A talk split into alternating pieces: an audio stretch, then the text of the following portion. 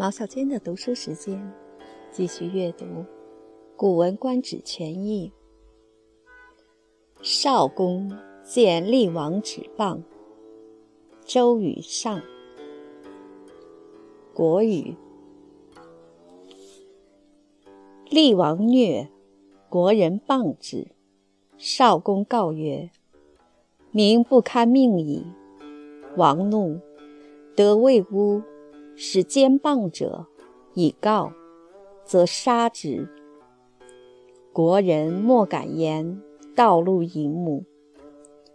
王喜告少公曰：“吾能弥谤矣，乃不敢言。”少公曰：“是仗之也。防民之口，甚于防川。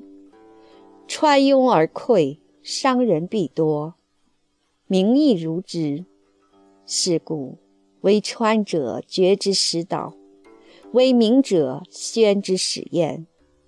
故天子听政，使公卿之于烈士献诗，古献曲，史献书，诗真叟赋，蒙颂，百工见。庶人传语，近臣进归，亲戚补察。古史教诲，其爱修之，而后王真着焉。师以事行而不备，民之有口也，有土之有山川也。才用于是乎出，犹其有原习焉卧也。衣食于是乎生，口之宣言也。善败于是乎兴。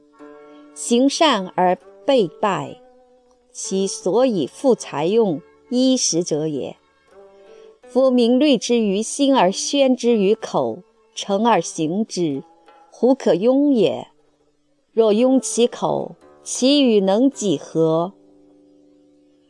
王弗听，于是国人莫敢出言。三年，乃流亡于治。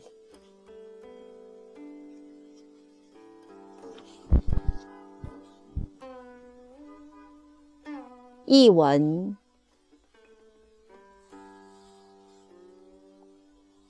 周厉王很残暴，国都的人都指责他。少公去告诉他说：“人民不能忍受你的政令了。”厉王生了气，去找来魏国的神巫，派去监视指责他的人。只要魏巫把诽谤他的人报告他，就抓起来杀掉。国都里的人都不敢说话了，熟人在路上碰见了，彼此也只敢用眼睛看看而已。厉王高兴了，告诉少公说：“我能阻止人家在背地里说我坏话了，现在他们不敢说了。”少公说：“这是用暴力堵住人民的嘴巴。”堵住人民的嘴巴不让说话，比堵住河里的水不让它流还要危险。用堤来堵住河水就容易拥塞，一旦拥塞就会决堤泛滥，结果伤人一定会很多。人民也是这样的，因此那会治水的人总是排除拥塞，开通水道，让水畅流。那能治理人民的人。总是开导他们说出心里要说的话，所以天子处理政事，要叫三公九卿直到烈士都献上归谏的诗，瞎眼的乐官献上反映民意的乐曲，史官进献记载古代政治成败得失的书籍，少时进箴言，叟者朗诵，蒙者吟咏。从事各种公益的人都来直言规劝，百姓的意见传达给天子，左右的近臣尽力的规劝，宗族亲属监督天子，弥补天子的过失。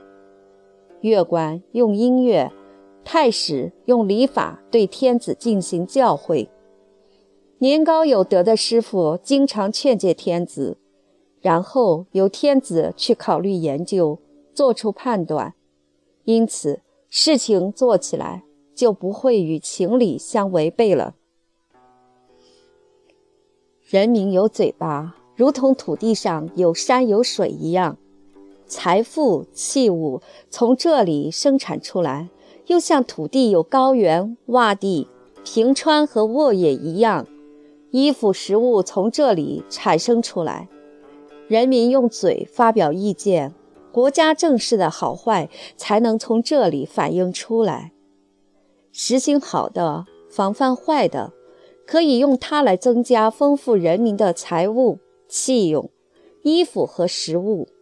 人民在心里考虑的，用嘴讲出来，考虑成熟了而后自然流露出来的意见，怎么能够堵塞呢？倘若堵住人民的嘴巴，那赞助你的人能有几个呢？